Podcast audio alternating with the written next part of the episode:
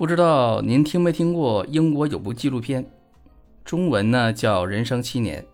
这部纪录片从1964年开始拍，每七年拍一次。最近一次呢是2019年更新。您算算，光这个时间跨度，是不是就很哇塞？不得不说呀，这导演真的很有想法。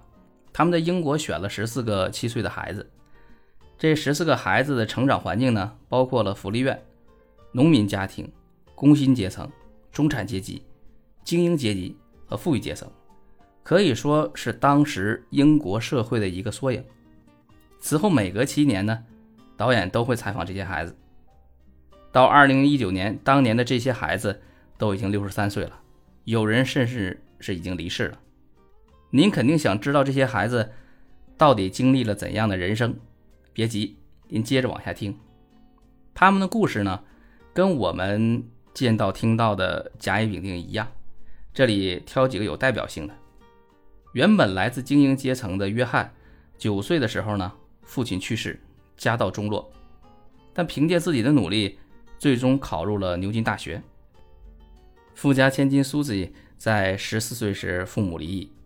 在这之后，她就变得叛逆，直到遇到自己的丈夫，两人婚姻美满。五十六岁的苏 y 在采访中显得非常幸福。来自工薪阶层的苏，虽然经历人生的不如意，但一直保持乐观积极的心态，最后走出人生低谷，晚年生活稳定，精神富足。值得一提的是，来自农民家庭的尼克，他小时候就很渴望知识。对物理和化学很感兴趣，考入牛津大学，三十五岁成为副教授，成为十四个孩子中唯一一个成功逆袭、跨越阶层的人。如果您对他们的经历感兴趣啊，可以在腾讯视频上看到整个的全系列。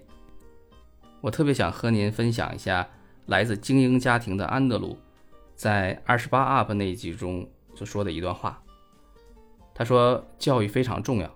如果你无法给孩子留下任何实质性的东西，那么有一件事是可以确定的，那就是良好的教育是任何事情都无法取代的。希望未来或已经为人父母的您，都能努力让孩子拥有广博的知识和健全的人格。”好了，今天就聊到这儿，感谢您的收听。